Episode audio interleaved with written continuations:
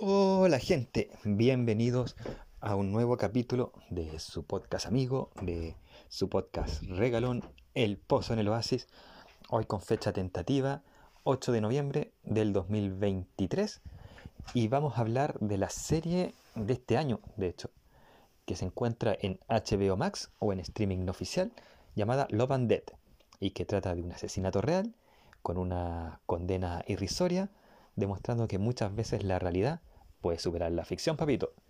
Protagonizada la película por, perdón, la serie, por Elizabeth Olsen como Candice Montgomery, o Candy Montgomery, Jesse Plemons como Alan Gore, Lily Rave como Betty Gore, Patrick Fugit como Pat Montgomery, Kristen Ritter como Sherry Claire, Klecker, sí, Tom Felfrey como Don Crowder y Keir Gilchrist como Ron Adams. ¿De qué trata la serie? Bueno, la, serie trata de los primeros meses, finales de los, finales de los 79, primeros meses de los años 80, donde Candy Montgomery, una esposa abnegada, ama de casa y líder del coro de una iglesia pentecostal, le propone a su amigo Alan Moore vivir un romance, un amorío que Alan empieza a aceptar con el, con el tiempo eventualmente. Además, si Elizabeth Olsen te propone un amorío, no lo piensas. Eh, y Alan acepta este, este romance o este eh, que Candy sea su amante, cansado en parte de la rutina y los ataques de histeria y celos de su esposa Betty. A su vez, Candy propone esto por un motivo también, que es que también está cansada de la rutina eh, matrimonial de, junto a su esposo Pat. Así que comienza esta relación que poco a poco empieza a no ser solamente algo sexual, sino que también tanto Candy como Alan empiezan a apoyarse mutuamente de la frustración diaria de la vida, en problemas en la iglesia, por ejemplo, con este nuevo pastor que surge, eh, y también problemas en el trabajo de Alan, o también ambos comparten problemas con sus parejas respectivamente, por citar algunos ejemplos. Además de compartir estas frustraciones diarias de la vida, empiezan a motivarse para seguir adelante o buscar eh, nuevos desafíos que los hagan salir de la rutina diaria. entonces la relación, como podemos ver, empieza, empieza a pasar de algo meramente sexual a convertirse en una relación más de un amor genuino. Y es que ambos, entonces por eso, es que ambos decían ponerle fin a la relación ya que solamente habían acordado que fuera algo carnal y no algo que en lo cual ambos se involucraran eh, de manera más allá de lo sexual. Entonces decían ponerle fin a la relación y reenamorarse de sus parejas oficiales, algo que empiezan a lograr con estas eh, como programas matrimoniales de iglesia. El problema surge cuando Betty, eh, después de un año más o menos de, de terminar la relación, se entera que Alan fue infiel con Candy y por eso la intenta asesinar con un hacha.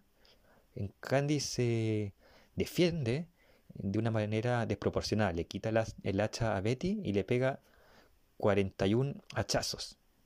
Eh, cuando los expertos decían que con uno o dos bastaba como para dejar a la víctima inconsciente y que Candy pudiera huir del lugar. Entonces la serie se basa más que nada en el, en el juicio hacia Candy, sobre todo en los últimos episodios. La serie que es un total, no lo dije, de siete capítulos, que son bastante intrigantes. Eh, y esto no es tanto un spoiler porque uno puede buscar en el caso de Candy en Google o en YouTube y lo van a encontrar bastante rápido. Porque Candy existió realmente libre y la condena es realmente irrisoria.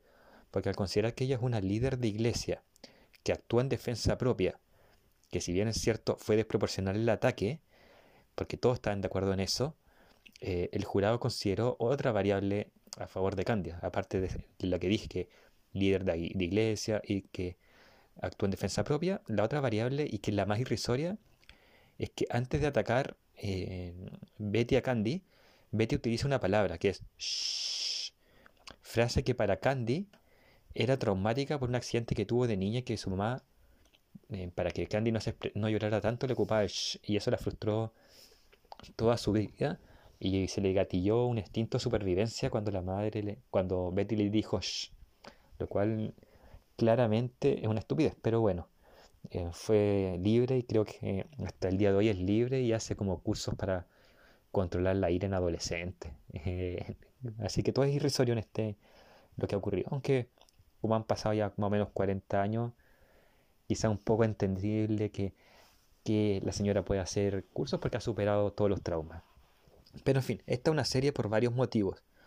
Uno de ellos porque demuestra un, sistema, un problema en el sistema penal gringo, sistema penal gringo o problema que existe hasta el día de hoy. De hecho, es muy criticado por muchos expertos en Estados Unidos y en el mundo. Una de las pocas cosas que se critica eh, masivamente de Estados Unidos. Generalmente la comunidad internacional es como bien chupa media de los gringos, pero en esto es muy. Si lo, lo logran quitar, que es la existencia de un jurado, personas civiles sin conocimiento legal que deciden sobre un caso penal en particular. Incluso este sistema se intentó impetrar por muchos políticos chilenos. Gracias a Dios, estos políticos chilenos ya no tienen credibilidad, así que no, no ha pasado a mayores. Uno de ellos fue Joaquín Lavín. Me gusta también esta historia porque muchos testigos que testificaron a favor de Candice, o gente del pueblo incluso, defendía a Candy por ser líder de un área de la iglesia. Y por lo menos yo como cristiano, cuántas injusticias he visto que se justifican dentro de una iglesia por de personas por ser líderes de iglesia. Y, insisto, yo puedo contar miles de testimonios de estos personales y de terceros, pero no vale la pena contarlos en este capítulo. Pero en realidad lo que más grande hace esta serie es su historia y el casting, principalmente Elizabeth Olsen. La actuación de Elizabeth Olsen es increíble. Tiene una mirada dulce, a veces psicópata. Vean las miradas de, Elizabeth Olsen en, esta serie y van a decir, ah, van a coincidir con algo quizás que yo he creído hace mucho tiempo y no sé si lo dije cuando hice el, capítulo de Wind River, eh, pero creo que Elizabeth Olsen es por lejos la actriz de su generación que mejor actúa en Hollywood pero de su generación, porque sé que muchos van a decir, pero hay muchas mejores, y es cierto, pero en su generación creo que ella es la, la mejor. Es más, pese a que me gustaría que volviera al Marvel Cinematoma, Cinematoma, Cinematoma, al universo cinematográfico de Marvel, eh, como la bruja escarlata de Scarlet Witch, no me molestaría si no lo hace nunca más ese personaje, si es que sigue sacando o actuando de la manera que lo hace en esta serie o, en todas las producciones que hace. En serio, o sea, eh, Elizabeth Olsen puede hacer lo que quiera. Si es que le va a quitar.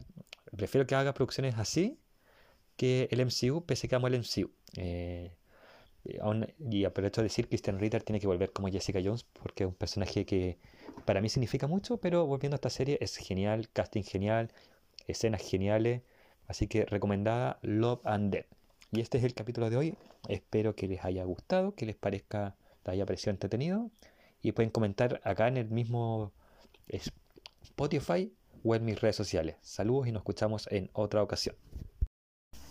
Como ustedes saben, el Post en el Oasis tiene algunas pymes que les gusta eh, ayudar, como por ejemplo Trade Games, la mejor tienda de Funcos. Ahí accede a su catálogo online y ve qué productos, Funcos y otras cosas tiene que ofrecer. Cosplay Store Chile, la mejor tienda de accesorios para los cosplayers. Ahí hay lentes, pelucas, ropas, entre otras cosas, ahí en Cosplay Store. Lanas, patas de lana, accede a los mejores productos referentes a los que les gusta bordar, coser. Vas a encontrar lanas, agujas y muchas más cosas en lana, pata de lana. Y Mi Arte Pixel, ahí vas a ver llaveros, imanes, cuadros y más cosas en formato pixel de tus personajes favoritos de la cultura popular.